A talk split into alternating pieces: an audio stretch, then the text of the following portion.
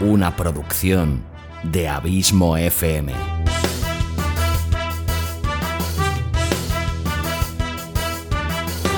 ¿Quieres disfrutar de tu tiempo libre escuchando grandes historias, audiolibros y relatos? Un podcast literalmente literario.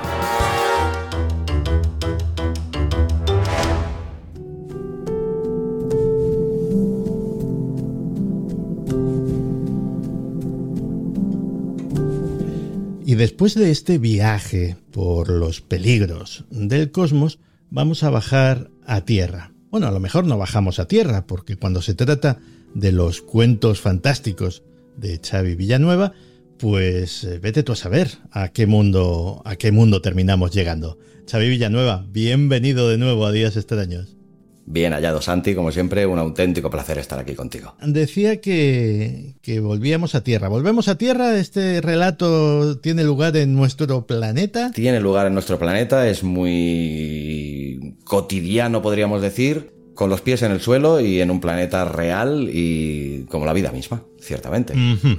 Pues vamos primero con, con la persona, con el autor. ¿De, de quién es este relato? Pues mira, antes de decirte eh, su nombre, lo que sí que quiero hacer es un par de puntualizaciones. Ajá. Y una de ellas es el, eh, lo que de él mismo dice eh, el autor que hoy te traigo en su perfil de Twitter. Y se define Ah. como escritor, ingeniero, tartamudo, hombre y feminista. Me parece un buen resumen, la verdad. Bueno, pues sí. O sea, no sé si serían las eh, características que más destacaría yo en un ser humano en general, pero cada uno es muy dueño de autosubrayarse y autoetiquetarse sus características que considere más destacadas. Y por cierto, ¿cómo se llamaba nuestro amigo? Bueno, aún no te he dicho el nombre, pero eso, bueno, lo- la otra particularidad que te quería decir antes de decir su nombre es que en este he seguido un proceso al contrario, ¿no? Que aquí normalmente pues la gente se suele poner en contacto conmigo y decirte, Xavi, te traigo tal relato, me llamo tal y te presento un relato. Eh, En este caso, yo al autor ya lo conocía porque, curiosamente, en el lejano ya 2016 me regalaron un ebook que no acabo de utilizar mucho, pero que por ahí anda. Y recuerdo que el primer libro que me leí en aquel ebook fue eh, un libro de un tal David Zaplana, que es a quien te traigo hoy, y que acababa de ganar el premio literario de Amazon, con su novela Ningún escocés verdadero, que es una historia negra que versa sobre el arte, la moral y la religión, y que ciertamente me lo leí y me gustó mucho. Pues eh, David eh, tiene la particularidad de que todo, todo, absolutamente todo lo que cuelgo en Twitter me, le da un me gusta y me lo comparte, y bueno, Ah, pues es un tío majo. la cual cosa es muy de agradecer. Sí. Hasta que un día pues decidí ponerme en contacto y decirle, oye, David, que yo me había leído tu no- novela Ningún escocés verdadero, me gustó mucho, veo que sigues audiolibros y relatos, y hombre, para mí sería un honor recibir un relato tuyo. Por eso que el proceso fue al contrario, me puse en contacto con él, y él pues ya hace un tiempo me envió el relato que hoy te presento y me gustó tantísimo que, bueno, ha seguido un- el listado que es como es, que no todos los autores eh, pueden llegar porque he recibido muchísimas eh, ofertas, por suerte, y muchísimos relatos y no todos pueden llegar, pero poquito a poco van llegando, sobre todo los que me llegan eh, por el- la calidad de sus obras, eh, está claro, ¿no? Y bueno, pues por hacerte así un breve resumen, pues David es un escritor ya bastante consagrado dentro de lo que cabe. Nació en La Aljorra, una pedanía de Cartagena, en 1975. Estudió Ingeniería de Telecomunicaciones en Valencia, donde conoció a Ana Vallabriga y descubrió, descubrieron que compartían el placer de la lectura y la escritura. Y desde entonces, pues empezaron a escribir juntos y escriben sus novelas a cuatro manos, a la limón. Eh, tras recibir algunos premios por eh, algunos relatos, entre ellos el que hoy te traigo, en el 2007 editaron un libro que se llamaba Tras el Sol de Cartagena y luego publicaron Morbo Gótico. El 2016 ganaron, como te he dicho ya, el premio literario de Amazon, con ningún escocés verdadero. 2018 publicaron La paradoja del bibliotecario ciego, luego eh, Soy Rose Black, y en este 2021 han ganado un certamen eh, de bastante renombre, como es el cuarto certamen Auguste Dupin de, no- de novela negra, con el título El deseo eterno, que se publicará el próximo 2022. Por lo que ves ya que el autor que hoy te traigo precisamente no es un principiante. No, desde luego, no se puede decir que lo sea. ¿Y cómo se titula nuestro relato de hoy? El relato se titula El encuentro. En él David pues nos habla de muchos temas, de la soledad, de las supersticiones, de la pérdida, del dolor que produce esa pérdida, de la añoranza, de sexo, de no saber superar los traumas y por encima de todo, del amor. Dicen que toda buena historia debe de tener una historia de amor, no sé si será verdad o no, pero lo que sí que es cierto es que en nuestras relaciones a día de hoy se siguen valorando todavía mucho las relaciones de pareja y este relato sobre todo nos habla de ese amor romántico, de ese amor incondicional, ese amor que nunca muere, aunque se den, no siempre se den las circunstancias apropiadas y ahí lo dejaremos por no avanzar demasiado más. Sí, que luego se nos quejan los oyentes. Oye, pues qué Pero perdona, que te cortes, Santi. Eso sí, decir como antes que este relato ganó en el 2003 el cuarto concurso de relatos eróticos de la Concejalía de Juventud del Ayuntamiento de Cartagena, por lo que queda un poco así avanzado de que el relato tiene un puntito erótico, pero bueno. Festivo, sí. Sí, sí, erótico, festivo. pero bueno, yo creo que pesa más. No diré más. No diré más que si no. Eh, se te quejarán los oyentes.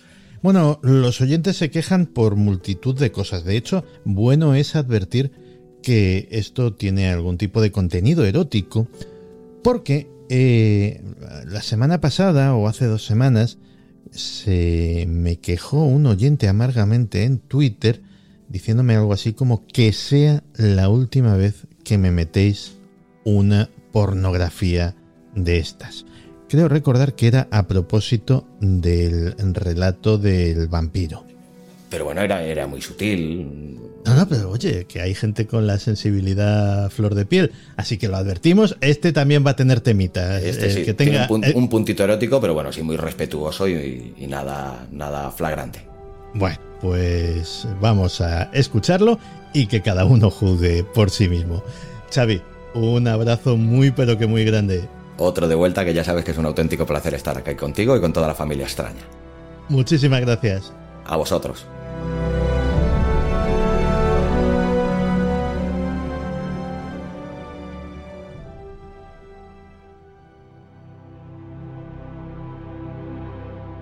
El encuentro de David Zaplana.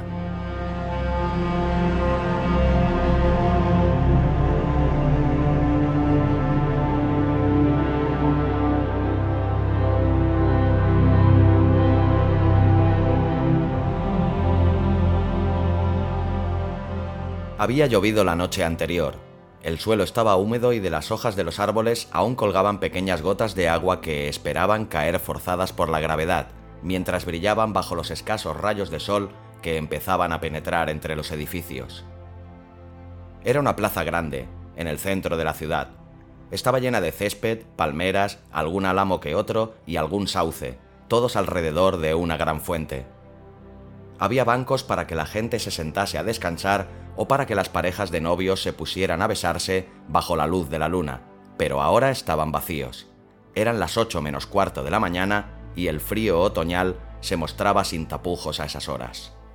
Entre todos esos bancos, entre todos esos árboles, entre todo ese césped, había una pequeña zona plantada con multitud de tréboles. Entre todos estos tréboles destacaba uno majestuoso, sintiéndose especial y desafiando todas las normas de la naturaleza con sus cuatro resplandecientes hojas. De repente, un pie calzado con un caro zapato de piel cayó a su lado lleno de barro, aplastando unos cuantos de sus compañeros de tres hojas. A este pie lo seguía una pierna larga, enfundada en unos pantalones grises de pinzas. Esta pierna estaba acompañada por otra casi simétrica, y los pantalones lo estaban por una chaqueta del mismo color que cubría una camisa blanca y una corbata estampada sujeta con un alfiler de oro.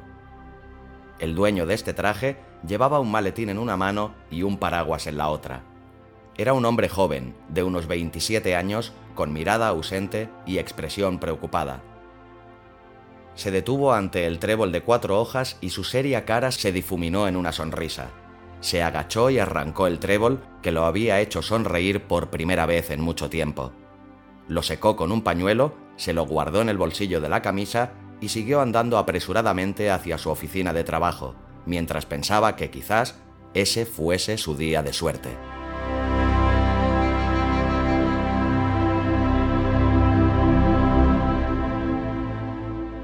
Iván González era un joven abogado que gracias a sus numerosos éxitos profesionales había conseguido ascender rápidamente. Esa mañana la pasó en su despacho hasta la hora de comer, tenía tanto trabajo que no había podido ni almorzar, así que poco después de la una salió casi corriendo hacia un restaurante de buena calidad que no quedaba muy lejos de su oficina. Iba andando apresuradamente por la calle cuando algo llamó su atención y se detuvo en seco. Vio a una muchacha alta, vestida con una minifalda negra y una blusa azul, que se dirigía hacia él. Observó su negro pelo rizado, sus enormes ojos castaños, su perfecta nariz recta, su sensual boca, culminada con dos prominentes labios carnosos y su barbilla puntiaguda. No puede ser, se dijo a sí mismo, intentando convencerse de algo que no era cierto. No puede ser ella. ¿Eva? preguntó cuando ella llegó a su lado. ¿Eres Eva? Sí. ¿Quién? ¡Iván! La sorpresa de ella no fue menor. ¿Qué estás haciendo aquí? Yo vivo y trabajo aquí, pero ¿y tú? ¿Qué haces aquí? Yo también trabajo aquí. ¿Ah, sí? ¿Desde cuándo? Desde el verano. argumentó ella. Aprobé las oposiciones de enfermería y me destinaron aquí. Vaya, qué sorpresa, continuó Iván, todavía nervioso. Iba a comer ahora. Yo también iba a comer. Estupendo. Si quieres podemos comer juntos. Ella parecía pensativa, así que Iván intentó convencerla con más esmero. Vamos, han pasado cuatro años. Casi cinco, corrigió ella. Bueno, pues casi cinco años desde la última vez que nos vimos. Déjame invitarte a comer y hablemos mientras lo hacemos de cómo nos ha ido, de las cosas que dejamos atrás y las cosas que hemos elegido para que pasen a formar parte de nuestra vida. La verdad es que me encantaría comer contigo, pero había quedado con una amiga. Sin embargo, si me esperas un momento, la llamaré y quedaré con ella para otro día. De acuerdo. Convino él jovial y alegre, como no se había sentido desde hacía años. En el restaurante donde voy a comer tienen teléfono. Si quieres, puedes llamar desde allí. Está bien, decidió ella poniéndose en marcha.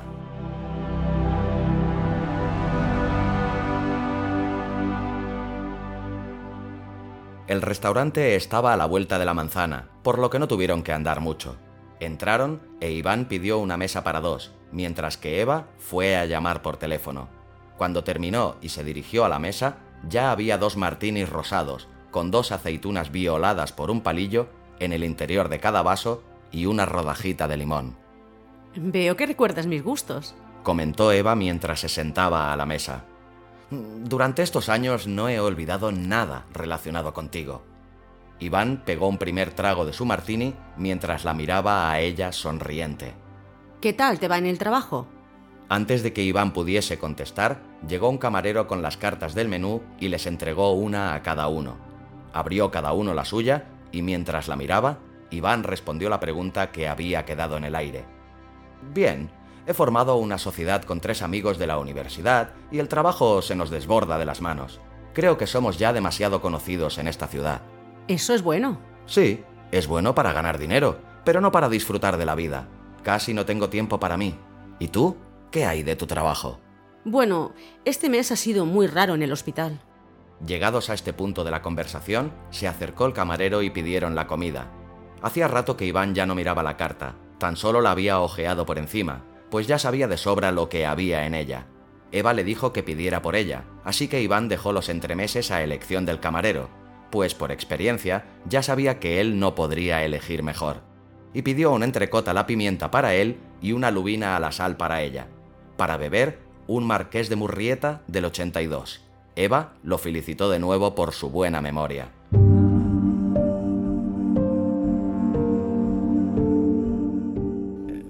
¿Dices que ha sido un mes raro? Retomó Iván la conversación. ¿Por qué? Pues han pasado cosas muy raras. Desde hace casi un mes, cada vez que alguien moría en el hospital, desaparecían sus manos. Nadie sabe cómo ni por qué. Sencillamente aparecían los cadáveres con ambos brazos mutilados por las muñecas. Vaya, sí que es raro. ¿No se sabe quién lo hizo? Creen que sí. La semana pasada murió uno de los cirujanos del hospital. Hacía algún tiempo que ya no ejercía, pero se pasaba el día allí, en el hospital, encerrado. Lo encontraron muerto en su casa junto a su mujer y a otro hombre. Estos dos últimos estaban desnudos y, lo más significativo, encontraron un hacha ensangrentada con la que a ella le habían cortado una de las manos. Así que debía de ser ese cirujano. Pero, ¿por qué? No lo sé. La policía está investigando, pero no se sabe nada aún. Llegó el camarero con los entremeses. Un plato con rodajas de tomate rociadas con anchoas, aceite y pequeños trocitos de ajo, una tarrina de paté de oca con panecillos recién tostados y pimientos rojos fritos con pequeñas gambas, cuyo olor hizo que de inmediato la boca de ambos se convirtiese en una balsa de saliva. Abrió el vino. Iván lo probó y tras asentir con la cabeza, el camarero llenó las copas. Empezaron a comer mientras seguían hablando.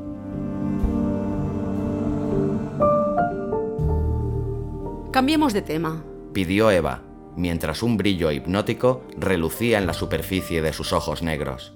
¿Recuerdas cómo nos conocimos? ¿Cómo podría olvidarlo? Fue hace cinco años y lo recuerdo como si fuera ayer. Iván observaba la cara de Eva. Ya casi había olvidado lo perfecta que era. Sus ojos eran grandes y a pesar de ser oscuros brillaban con luz propia. Pero lo que más le gustaba era su boca. Tenía unos sabrosos labios carnosos que le excitaban de mala manera. Sí, eran sabrosos. Lo sabía por experiencia y le encantaría volver a experimentarlo. Mm, aquella mañana me levanté tarde, pues la noche anterior había salido de borrachera con mis amigos. Creo que ni siquiera comí. Estábamos de viaje, en Holanda. Habíamos ido a pasar allí una semana y aquel era nuestro tercer día. Recuerdo que por la tarde salí solo a dar una vuelta por la ciudad. Cogí el tranvía y estuve paseándome durante un buen rato. Llegué a una zona de bares y me bajé para tomar algo. Entonces te vi. Estabas tirada en medio de la calle, boca abajo. La gente pasaba a tu lado y no te hacía ni caso. Nadie se paraba para ver si te encontrabas mal. Yo me acerqué sorprendido, ya que en Holanda me habían tratado muy bien hasta entonces. Había conocido muy buena gente y me pareció muy extraño que nadie se acercase a ayudarte. Te cogí del hombro y te di la vuelta. Entonces vi tu cara y quedé cautivado de inmediato. No creo en el amor a primera vista, y desde luego no digo que no me enamorase de ti, pero algo se encendió en mi interior. Entonces, tú abriste los ojos, y tus primeras palabras fueron... Pide un deseo. Le interrumpió ella. Quiero conocerte, prosiguió él. Concedido. Sonrieron al ver que los dos recordaban perfectamente la escena y las palabras exactas que habían pronunciado. Llegó el camarero con el entrecot y la lubina y después de rellenar las copas de vino, retiró los platos vacíos. Entramos en un bar y pasamos juntos toda la tarde hablando y contándonos nuestras vidas. Por la noche te invité a cenar en un restaurante, donde cenamos lo mismo que hoy estamos cenando. Yo me olvidé de mis amigos por completo y la noche la pasamos juntos en un parque. Compramos una botella de whisky y una Coca-Cola nos tiramos en el césped y hablamos, y cuando estuvimos medio borrachos, estuvimos corriendo, jugando y peleándonos en el césped. Me lo pasé genial aquella noche.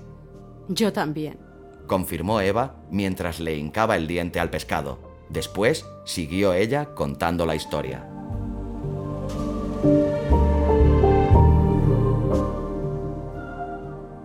Casi a las 5 de la mañana me diste el primer beso.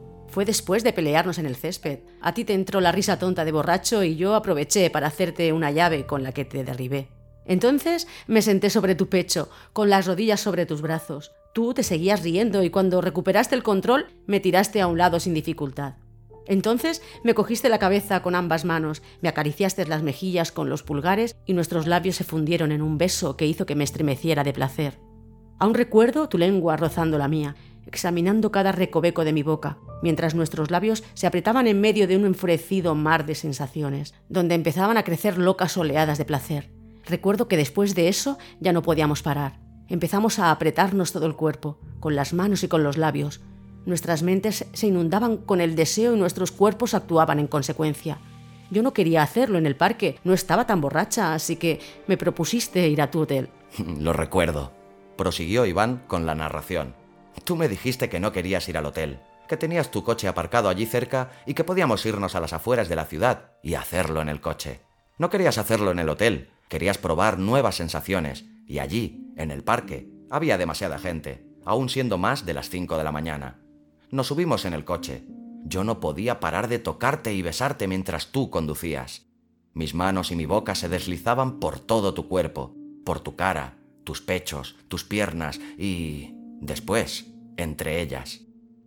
Vi la excitación asomar en tu cara, el placer reflejado en tus ojos y la lujuria brotar de tus labios. Lo que ninguno de los dos vimos fue la farola contra la que chocamos. Y allí se acabó todo.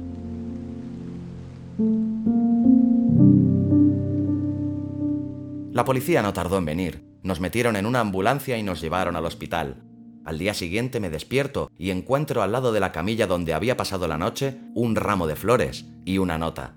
Recuerdo perfectamente lo que ponía. La he leído tantas veces preguntándome por qué, que me la sé de memoria. Los médicos me han dicho que te encuentras bien. Ahora tengo que irme. No creo que nos volvamos a ver, pero quiero que sepas que ayer me lo pasé genial, a pesar del accidente. Te deseo lo mejor. Un beso. Eva. ¿Por qué desapareciste así, sin dejar una dirección, o un teléfono, o algo? Me he pasado estos cinco años pensando en ti. Desde luego que he estado con otras mujeres, pero ninguna de ellas me ha hecho sentir lo que sentí contigo aquella noche. No he podido dejar de pensar en lo que habría sucedido si no hubiéramos tenido el accidente. Eso tiene remedio, continuó ella. ¿Qué quieres decir? Esta noche, en tu coche. Perdámonos en algún descampado y continuemos por donde lo dejamos. Pero, ¿por qué te marchaste así? ¿Por qué no dejaste una dirección o un teléfono? Eso ya no tiene importancia. ¿De qué sirven ahora las explicaciones? Olvidémonos de lo sucedido. Hagamos un paréntesis en nuestros recuerdos y vivamos esta noche como si fuese aquella de hace cinco años. Continuemos exactamente por donde lo dejamos y saboreemos los placeres inesperados que allí dejamos sin probar. Está bien. Es lo que he estado deseando durante todos estos años. Quedamos a la una de la madrugada en la puerta de este mismo restaurante. ¿De acuerdo? Iván asintió y con el estómago contraído por la excitación, pagaron y salieron del restaurante sin tomar postre. Se despidieron dándose un beso en la mejilla y cada uno se dirigió de nuevo a su trabajo.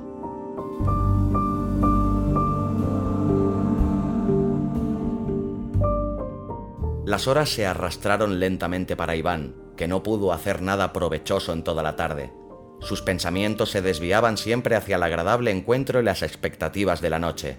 A pesar de eso, el tiempo pasó y sin darse cuenta se encontró en su casa, recién duchado y con las llaves del coche en la mano. Era la una menos cuarto de la noche. Llevaba unos pantalones vaqueros, una camisa de franela gris y una cazadora negra.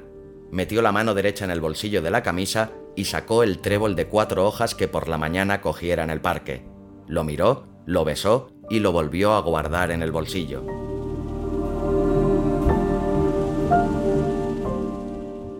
Salió de la casa y montado en el coche acudió a la cita nervioso. Cuando llegó al restaurante, Eva ya estaba allí esperándolo. Iván se cambió de asiento y dejó que ella condujese. Salieron de la ciudad y se adentraron en un pequeño bosque de pinos que había a menos de 10 kilómetros, donde empezaban las montañas. El camino que habían cogido serpenteaba entre los árboles, mientras Iván iba acariciando el cuerpo de Eva de punta a punta. Por fin llegaron a un pequeño claro entre los altos árboles. Eva detuvo el coche y paró el motor. Había luna llena y la claridad era perfecta para poder verse el uno al otro sin sentir vergüenza. Eva cogió la palanca de cambio de marchas y empezó a acariciarla con su mano derecha. Primero frotó la punta y después empezó a acariciarla de arriba abajo. Iván la observaba con loco deseo. Notaba la excitación crecer en su interior mientras ella, sin dejar de acariciar la palanca, se subió la minifalda por encima de la cintura con la otra mano y empezó a desabrocharse la blusa. Entonces él la besó con fuerza, metió su mano entre las piernas de ella y apartó las bragas. Sus dedos se perdieron en las profundidades mientras ella soltaba la palanca de cambio y empezaba a bajarle la cremallera. Iván se quitó la camisa, se bajó los pantalones y los calzoncillos por debajo de las rodillas y echó el asiento hacia atrás. Agarró las bragas de ella y tiró con fuerza. La tela se rompió fácilmente e Iván se la llevó a la cara para percibir su excitante olor. Ella le acarició el pecho y empezó a besarle cerca del cuello. Después fue bajando poco a poco.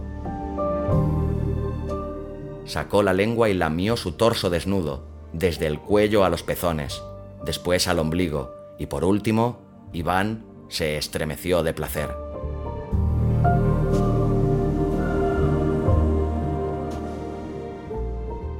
Dejó escapar un aullido que retumbó en todo el coche. Entonces, Eva se sentó encima de él.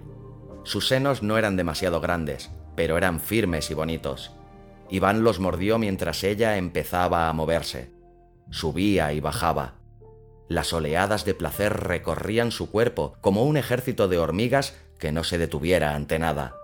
Sabía que ya no podría aguantar mucho más. Notaba crecer esa sensación y para él, en ese momento, no existía nada más. Solo Eva, él y la sensación. Pero el brillo de los ojos de ella comenzó a hacerse más intenso, mientras que su cara empezó a volverse borrosa. Se convirtió en una especie de espectro que se iba difuminando para dejar tan solo el brillo de sus ojos y esa sensación. La sensación de placer no desaparecía, sino que aumentaba y aumentaba y aumentaba hasta que por fin llegó al punto máximo e Iván estalló.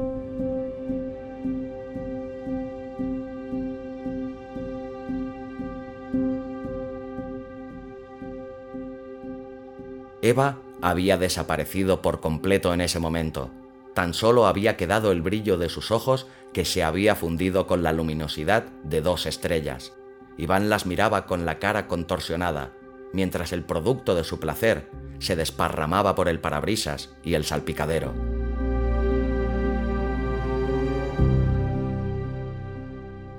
Por fin terminó la sensación. Su cara se contrajo, la tapó con las manos pegajosas y rompió a llorar. Las lágrimas brotaron durante más de diez minutos y después, sin darse cuenta, como un viejo amigo que viniera a visitarle, se quedó dormido y vinieron los sueños a recordarle una vieja historia.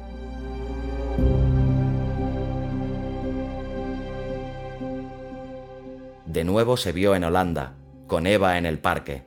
Disfrutaban como niños jugando y haciendo el tonto. Entonces se calentaba la cosa y cogían el coche. Eva conducía mientras él se aprovechaba de su cuerpo. Entonces, el accidente. La farola, la sangre, los gritos. La cogía por el brazo, tiraba de ella, la sacaba a rastras. La sangre, la sangre. Siempre aparecía la sangre cubriéndolo todo. Después el hospital. Se despierta, se encuentra bien.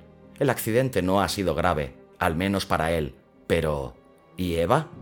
La sangre, de nuevo ese color rojo vuelve a su memoria y después el olor dulzón, enfermizo, de matadero. Uno de los médicos se acerca a él. I'm sorry, but your girlfriend is dead, le dice con un malísimo acento inglés. No, eso no.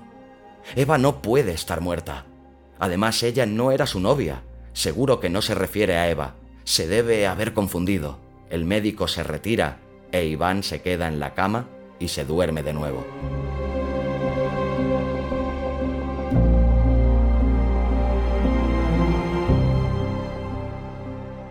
Al cabo de media hora se despertó de nuevo en su coche. Abrió los ojos, aún húmedos por las lágrimas, y se subió los calzoncillos y los pantalones con las manos aún pegajosas. Sacó un paquete de servilletas de la guantera, se limpió las manos, la cara y después el cristal y el salpicadero del coche. Se sentó de nuevo en el asiento del conductor, arrancó y agarró el volante con fuerza. Metió la mano en el bolsillo de su camisa y extrajo el trébol, un rudimentario trébol de tres hojas, ya casi seco. Lo tiró por la ventana y condujo lentamente de vuelta a casa. Su cara volvía a estar triste y su mirada ausente. Seguiría así por lo menos un mes, hasta que decidiera que era hora de volver a encontrarse con Eva y culminar lo que aquella fatídica noche no habían podido.